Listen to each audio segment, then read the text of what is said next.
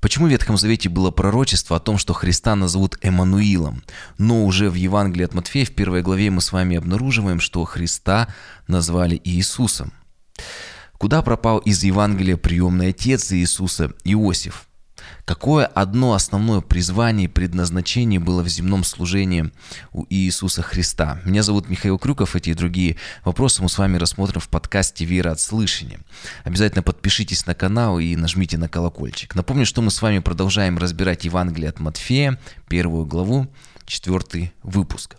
Продолжим с вами читать с 20 стиха. И вот смотрите, здесь написано, что ангел Господень явился Иосифу во сне и сказал, «Иосиф, сын Давидов, не бойся принять Марию, жену твою, ибо родившаяся в ней есть от Духа Святого. Родит же сына, и наречешь ему имя Иисус, ибо он спасет людей своих от грехов их». Что интересно, у Матфея мы видим описание мужской истории а, рождения Иисуса Христа со стороны Иосифа. Матфей описывает родословие через мужскую линию, описывает, как к Иосифу приходил ангел, как только что мы с вами прочитали, и как Иосиф реагировал вот на чудесную беременность Марии. А, напротив, евангелист Лука описывает женскую историю. У него родословие дано через э, женскую линию, через Марию, как мы разобрали в прошлых выпусках. Рука раска... Э, Лука рассказывает, как к Марии приходил ангел, э, как она потом пошла к Елизавете, своей родственнице, как Мария переживала все эти события. Такие вот есть интересные нюансы, которые мы сразу уже видим, вот, чем вот Евангелие различаются.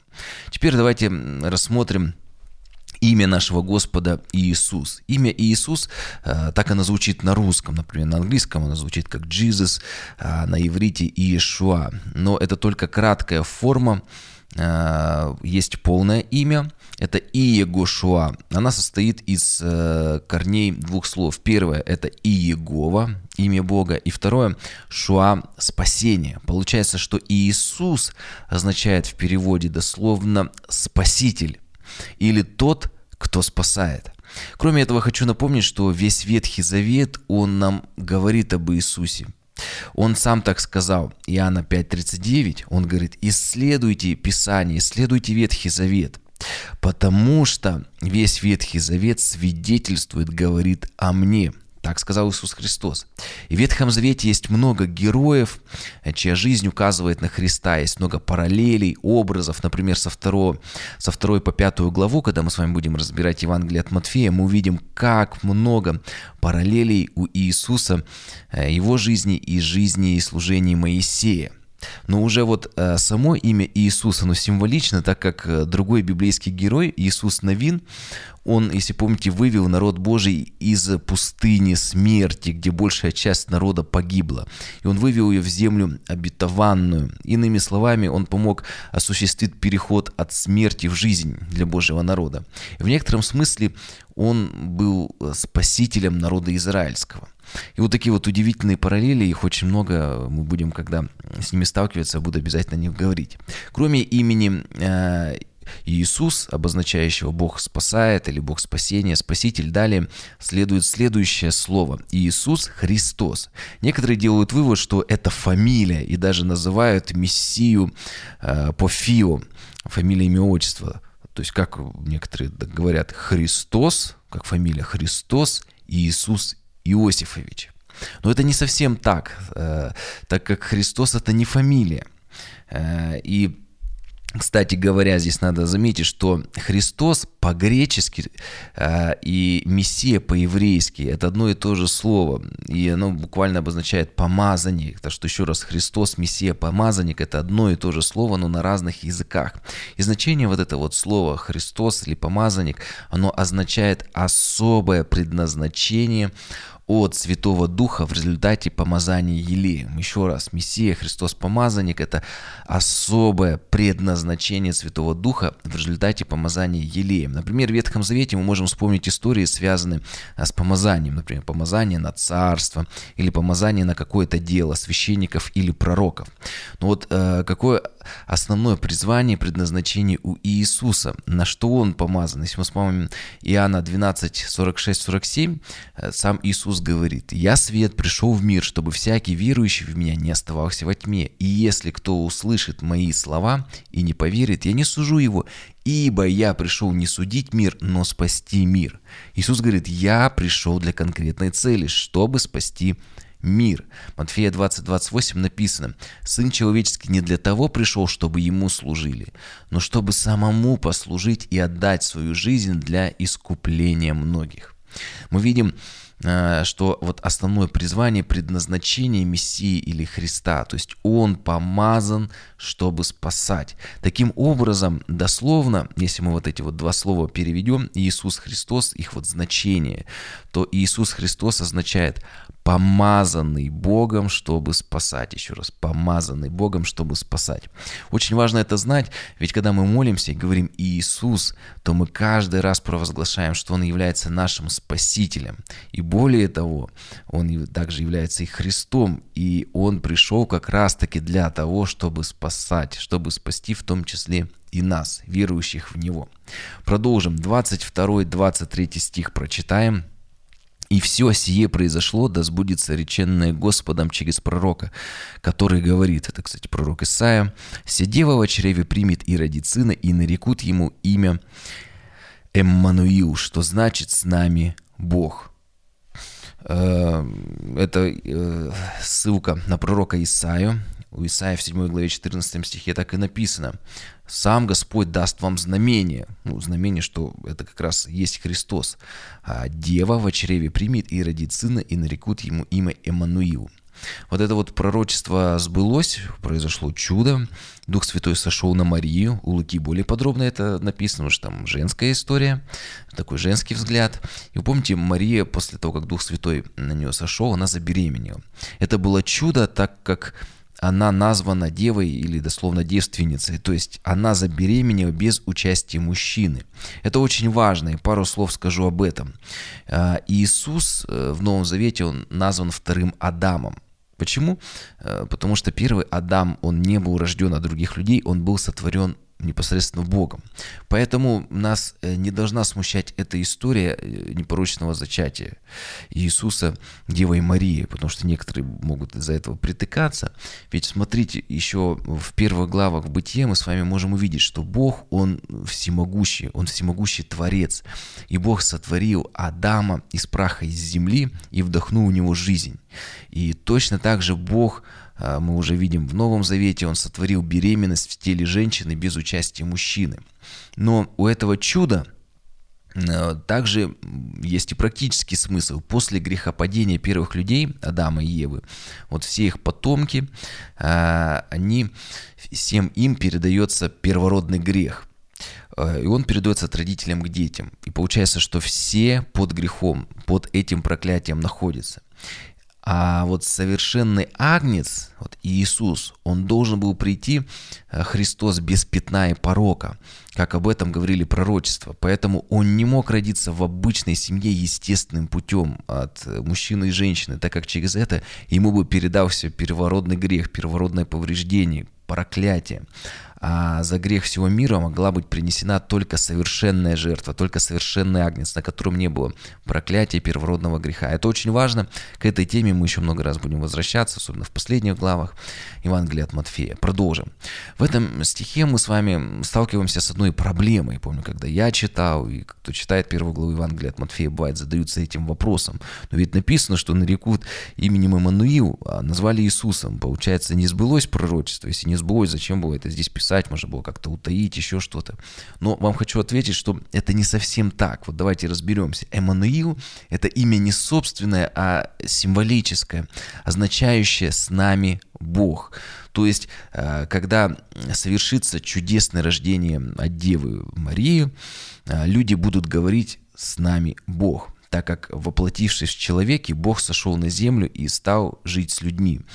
И это лишь пророческое указание на то, что Иисус не только человек, но и Бог. Родился человек, но он также является и Богом, поэтому с нами Бог.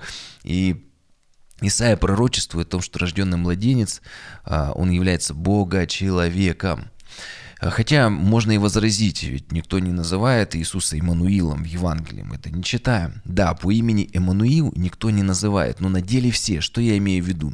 Процитирую Иоанна Златоуст. Он говорит, нарекут Эммануил означает не что иное, как то, что увидят Бога с человеками. Хотя Бог всегда был с людьми, но никогда так явно, никогда так близко.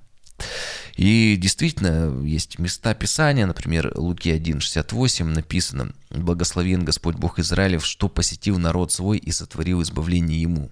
Здесь конкретно говорит, что он посетил, вот он пришел, Иисус пришел. Или э, Луки 7,16 «И всех объял страх и славили Господа, говоря, великий пророк восстал между нами, Бог посетил свой народ». И вот подведем итог. Мы видим, что э, родился обычный ребенок – для всех он, его как называли, как думали, был сын Иосифа, сын плотника из Назарета. Но потому как Иисус жил, служил, что проповедовал, какие чудеса совершал, все понимали, что это не только человек, не просто человек, но сам Бог посетил народ свой. Поэтому и говорили «с нами Бог» или по-еврейски «Эммануил». И 24 стих – Став ото сна, Иосиф поступил, как повелел ему ангел Господень, и принял жену свою. Как мы говорили в прошлом выпуске, что, вероятнее всего, Иосиф поверил Марии, и ночью ему Бог дал сверхъестественное подтверждение. Но даже если вот Иосиф а, так вот сильно сомневался или вообще не поверил Марии, то мы видим, что Иосифу было слово от Бога. И он, самое главное – что мы видим из этого отрывка, что он принял это слово, повеление от Бога. Он смирился, а, и он принял Марию. И какой бы вообще ни была бы реакция на ситуацию с беременностью Марии, а, он, то есть, поверил бы ей, засомневался, не поверил, но в конечном итоге самое важное, что он поверил словам Бога и исполнил их. И сегодня мы все имеем также слова Бога для себя, вот Библию, Священное Писание. И вот имея это слово, точно так же, как Иосиф, э, мы можем либо поверить Слову Божьему и принять его, исполнять его и исполнить, как Иосиф исполнил, или отвергнуть. И если мы принимаем это слово, то вот знаете, вот символически, как в жизни Иосифа, вот точно так же и в нашей жизни – появляется младенец Иисус и начинает все больше и больше возрастать в нас. Так что уже не мы живем, все мы менее и менее нас, э, внутри нас вот этого греха, э, всего вот этой плоти, но при этом больше и больше Иисус в нас начинает возрастать. Не я живу, но Иисус Христос во мне. И давайте с вами прочитаем последний 25 стих 1 главе. «И не знал Иосиф Марии, как, наконец, Мария родила сына своего первенца». Важный момент первенца. И он нарек ему имя Иисус. Как мы уже говорили, э, э, то, что э, наречь имя означало признать своим сыном, усыновить. И благодаря тому, что Иосиф нарек ему сына Иисус, Получается, что Иисус получил все права родного сына. И вот, как я помните, приводил пример с Израилем и усыновленными им детьми Иосифа, ставшими частью 12 колен Израиля.